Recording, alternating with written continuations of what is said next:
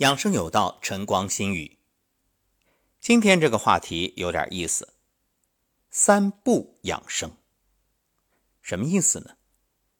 如果我告诉你，有一个人，他所倡导的养生方法叫三不原则，哪三不呢？一个就是不锻炼，还有不挑食，以及。不低估，你觉得这个人他的寿命能有多长？若我告诉你他活到九十八岁，你会怎么想呢？而且我说的这个人啊，从小就体弱多病，一生也是并不顺畅，甚至有很多的灾难，也有不少的病痛，可终究。活到了九十八，一生乐观潇洒，并且成就非凡，也为世人所称道敬仰。他就是我国著名语言学家季羡林。季羡林早年留学国外，掌握了十二门外国语言，甚至精通吐火罗文，这个我们连听都没听说过的文字。季羡林曾任北大副校长，人们将其与学界泰斗饶宗颐相提并论，并称南饶北季。季羡林先生从小体弱多病，晚年呢灾病也不少，不过却平安的活到了九十八岁。本期节目就来分享他的三不养生原则。第一条就是不锻炼。不锻炼，这恐怕让很多人听起来觉着不可思议。想想看，包括我们的节目里，每天其实或多或少的都在倡导大家，比如说站桩啊，比如太极养生步啊，或者是颤抖功啊，这其实都属于锻炼的范畴。那为什么季老却说不锻炼呢？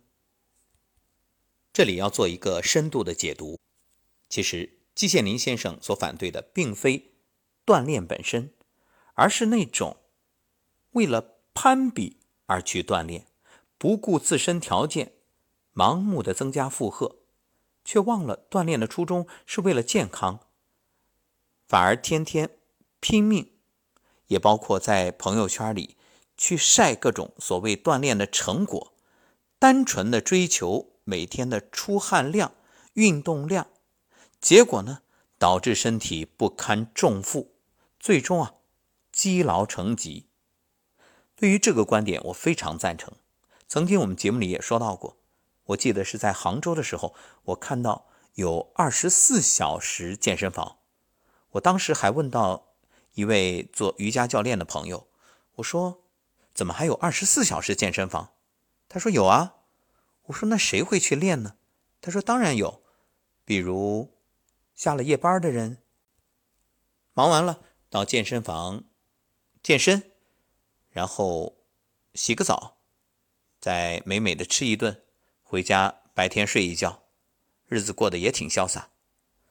我说这不对啊，南辕北辙，背道而驰，这不是在锻炼身体，这是在残害身体啊，阴阳颠倒，那命不久矣啊。朋友笑笑，说是啊，我也坚决反对。可是，你挡不住人家锻炼的脚步，更挡不住这些经营者的赚钱热情啊！也算是差异化经营吧。每每想到这些，我真的觉着很痛心。包括晚上广场舞、剧烈运动的大爷大妈，还有各种夜跑啊。什么快走啊？经常会听到这种猝死的案例，我们也在节目当中反复的提醒，因为你看晚上十九点到二十一点虚时心包经当令，一定要静养，绝不能盲目的去消耗，否则心脏负担太大，而且影响你正常的睡眠啊！你要知道，兴奋之后气血。加速运行，你是睡不安稳的。其实虚实心包经当令的时候，比较适合的是什么？静坐、听音乐、静心安养，还可以按揉和拍打一下心包经，就是你的手臂内侧，包括腋下，腋下有个极泉穴，那这些啊都可以帮助你消除郁闷，打通经络。因为有的人腋下长包，很可能就是心气郁滞，那么。通过这种拍打呀，通过按揉啊，就可以消积解郁。包括掌心劳宫穴也是心包经上的穴位。如果你平时觉着很紧张手心出汗、心跳加快、呼吸困难，哎，这个时候赶紧按住左手的劳宫穴，可以帮助你恢复自信、恢复从容。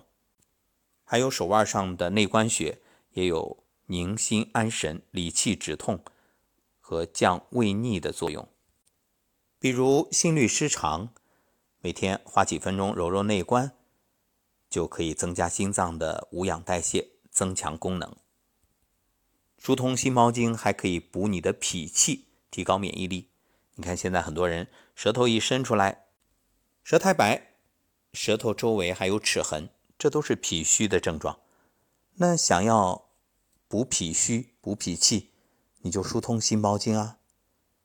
可以艾灸，在心包经上找穴位来灸。因为按照五行的理论，心属火，脾主土，火能生土。当心脏能力提升的时候，也就可以提升脾脏的能力。所以心包经通畅了，心脏能够发挥正常功能，也就间接提升了脾脏的能力。所以你看，很多人补脾只在脾上做工作、做文章。却忘了，你可以找他的上家心火呀。而且脾脏呢是人体免疫系统最重要的器官，艾灸心包经可以提升人体的免疫力。当然，季老所说的不锻炼，并非绝对的静止不动，在摒弃和拒绝这些盲目的过度运动之外，平时啊。他也经常出门散步，工作再忙也要约三五好友，哎，出门逛逛。所以其实季老自己也是锻炼的，只不过呢，强调这个锻炼啊要结合自身的特点，选择合适自己的方法。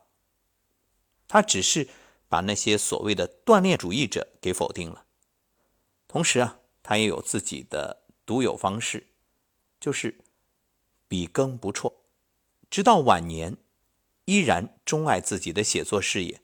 这样一方面有自己热爱的事儿，有热情；另一方面啊，锻炼脑力，所以直至晚年依然文思泉涌。那么第二点，不挑食，这个很容易理解。随着年龄增长，人的肠胃功能会逐渐退化，加上呢，容易患有慢性疾病。所以很多老年人对食物都很挑剔，于是啊，就导致吃东西的种类越来越少。那在这一点上，季老与大多数人不同，他主张不挑食。虽然他自己也患过胃溃疡，但对于食物并不忌口。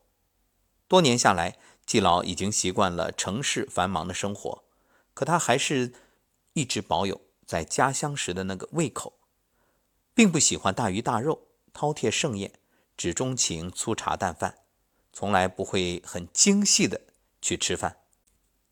而这种不挑食的习惯，让季老吃的东西啊数量多，范围广，所以身体的营养就比较均衡，不缺乏。而对于食物没有过度的讲究，也使生活更加的轻松。或许有人会说。那现代人的饮食管理就错了吗？这个当然也未必，因为每个人不一样嘛，有脑力劳动者，有体力劳动者，每人消耗的不同，需要的也不同。所以我同样也不赞成那种所谓的科学管理饮食，什么呢？就是胖了就少吃一点，瘦了就赶紧多吃一点，因为人体是一个动态的。平衡，所以你不能把人当成机器人那样去喂养，对吧？不是说多了就得少一点，少了就得多一点。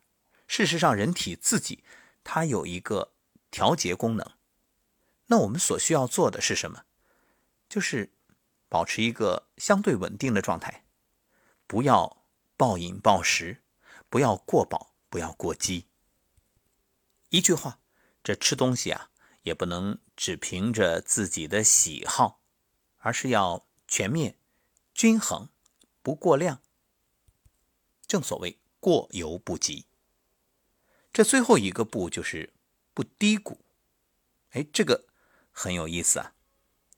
季老说，这个不低谷啊，并不是说不要在别人背后嘀嘀咕咕，当然这个也很重要，但这里所强调的是自己不纠结，不纠结世俗的纷扰，不纠结过往的旧事，不纠结不属于自己的事。季老身体一直并不好，但并没有影响到他的精神世界。他觉着，如果自己总是嘀嘀咕咕的担忧啊，自己这也不好，那也不好，这一块有病，那一块难受，那怕自己活不久，那才是真正的自我伤害呢。活着如果只剩下担忧，为了活而活，那和行尸走肉又有什么区别呢？所以所谓的不低谷啊，其实就是不要胡思乱想，要保持良好的心态。想做什么就做什么，这其实恰恰符合一种静养，就是心平气和、阴平阳密。